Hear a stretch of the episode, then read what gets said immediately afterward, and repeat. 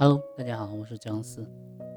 从今天开始呢，我们开始分享如何通过打造自媒体来创造被动收入。呃，大家都知道这几年除了网红直播以后，自媒体的风口呢也是越来越火爆。那为什么越来越火爆？其实啊，就是因为随着咱们互联网的这个大力的崛起，以人为本的这种观念呢。它正在改变着各行各业的一个发展的一个路径，然后消费者呢，他就有了更多的一些主动权。所以说呢，我们其实也可以判断，在未来的这个发展的方向上面，谁能够将顾客就是上帝这个理念真正的去贯穿在他自己的设计、生产、销售以及终端服务的这个整个过程当中，而且呢，是以更廉价的方式、更快的速度。更好的产品和服务来满足市场上的需求，那么谁就可以成为这个商业新时代的弄潮儿，而且呢，也可以更快的走向成功。网红和直播呢，它就是在这样的氛围下面成长起来的一个新一个新的产物。人们为什么会喜欢网红？那是因为网红能给他们带来不是明星那种。就是，呃，远不可及的那种感觉，但是网红呢，却是有很近的那种亲近感。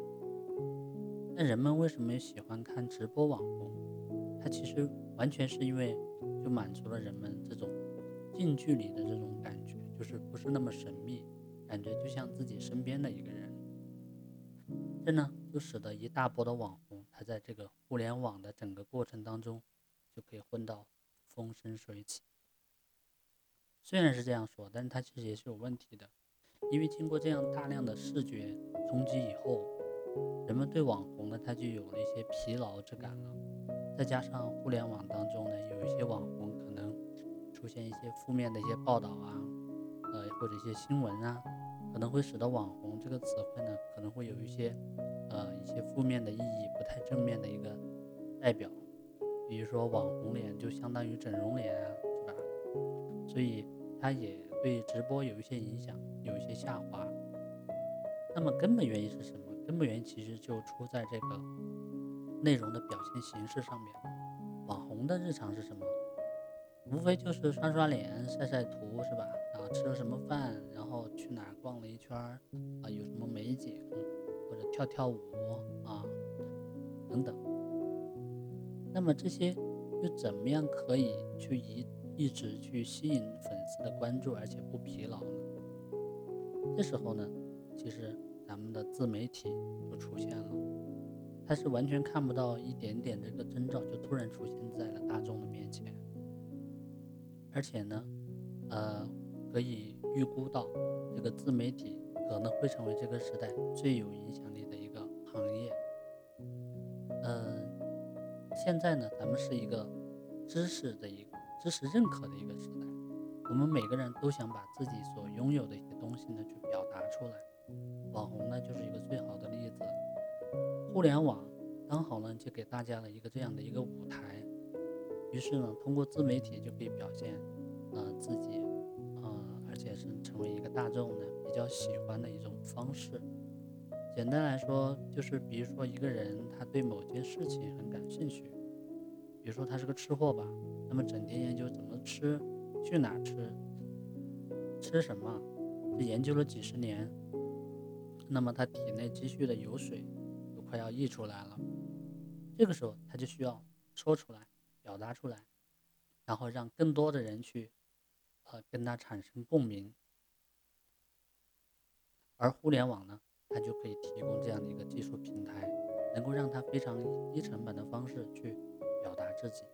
而且把他他的一些经验或者一些经历去分享出去，而我们周围呢也会有很多的人去愿意去看这样的内容，所以这样自媒体就有了它的市场。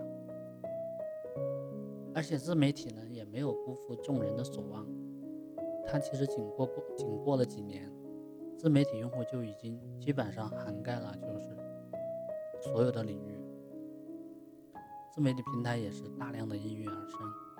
呃，自媒体人就更多了，所以我们说，现在我们其实已经进入了自媒体时代，也是一点都不为过的。那我们为什么说自媒体风口就突然就变得如此火爆了呢？首先呢，它是一个横向的创新，比如像最早的 Papi 酱啊、咪蒙啊、同道大叔啊，他们为什么能火起来？原因就是他们能够横向的创新。过去的视频呢，网红可能只会刷刷脸、卖卖萌、跳跳舞。Happy 酱呢，他却用这个视频，他进行了一个文字的吐槽，配上其特有的一些表情，这就是一个横向的创新。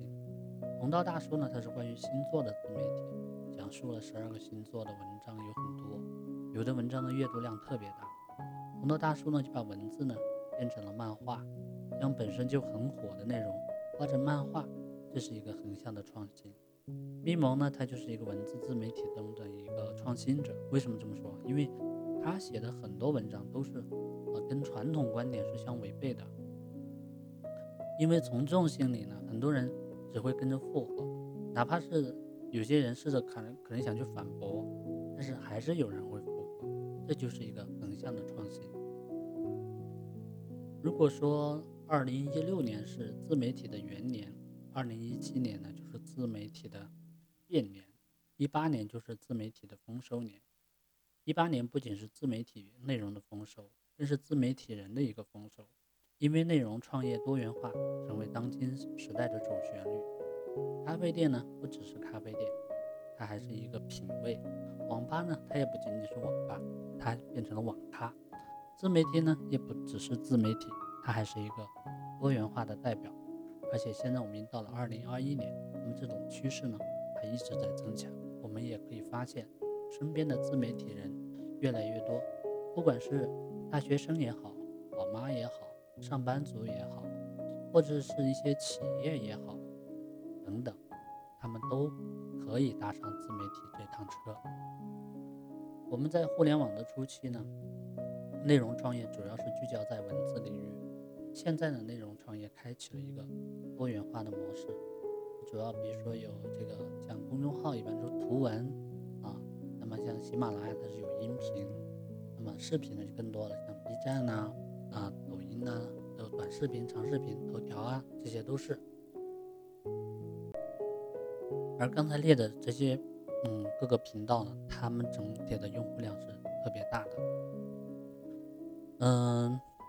我们加上了就是刚才说的这些各个自媒体平台的规则的建立，还有自媒体人他创作内容质量的这个提升，在这种双重的作用下面，就使得自媒体领域它就越来越繁荣。自媒体平台给自媒体风口它带来价值，它主要其实有这么几个点。首先，第一个是流量，流量大家都知道，流量是王道。腾讯的一个一个企鹅平台。今日头条本身的媒体属性、兴趣分发，还有这种智能、这种推荐的这种技术，它都能够为自媒体人提供一个丰富的推广渠道，增加文章的流量。这样呢，既可以让平台有更多的曝光机会，也会让自媒体人提高收益。这是流量。第二个呢是商业价值。自媒体平台之间呢，它很很难免，它肯定是有竞争的。因此呢，他就为了去吸引更优质的一些自媒体人或者一些 UP 主，那么各自媒体平台呢，它给自媒体人就加大了这个广告分成的收入，以及平台的一些补贴的政策。这样的话，一些优秀的呃 UP 主自然是择良禽而择良禽择木而栖，对吧？如此良性的商业竞争呢，在一定程度上对自媒体的规则的制定呢，它也反过来起到了。促进的作用，这点呢，像目前像 B 站呐，啊这些是做的比较好的。第三呢，就是创业服务了。自媒体平台呢，它为自媒体人提供内容生产、内容分发、数据分析，甚至一些行业的沙龙、融资啊等等，嗯，这一些创业的服务，可以增进呢他们对行业的了解。他们也希望会聚集更多的优质的自媒体人。来创作更多的内容，以实现优质内容的精准化。同时呢，它可以刺激更多的自媒体新人努力的去创造优质的内容。总之吧，自媒体肯定是越来越火爆，自媒体呢肯定也会有更多的这个风向。虽然说里面有很多不同的平台，而且呢，各平台有不同的运营的方法，还有很多一些自媒体人，但是内容创业呢，也会一直是自媒体风口下的一个主流，去用这个横向创新的方式去表达你的一个多元的内容，然后呢，靠平台呢去分发出去，你呢就是在进行内容的创业。作为一个自媒体人，即使没有在自媒体风口上体会到凉意，也要在自媒体风口下面跟着风向去走，直到下一个风向改变的时候，快的时间站在那里等待风的来临。好，感谢你的收听。为了感谢听友们长久以来对僵尸的支持呢，我准备了一份礼物来回馈大家。价值五百九十九元的抖音运营课程，可以教会你从零开始如何做成一个拥有百万粉丝的大号。领取方法呢也很简单，是关注我的微信公众号“僵尸思维”，关注以后呢发送关键字“抖音教程”就可以领取了。最后再次感谢大家对僵尸的支持。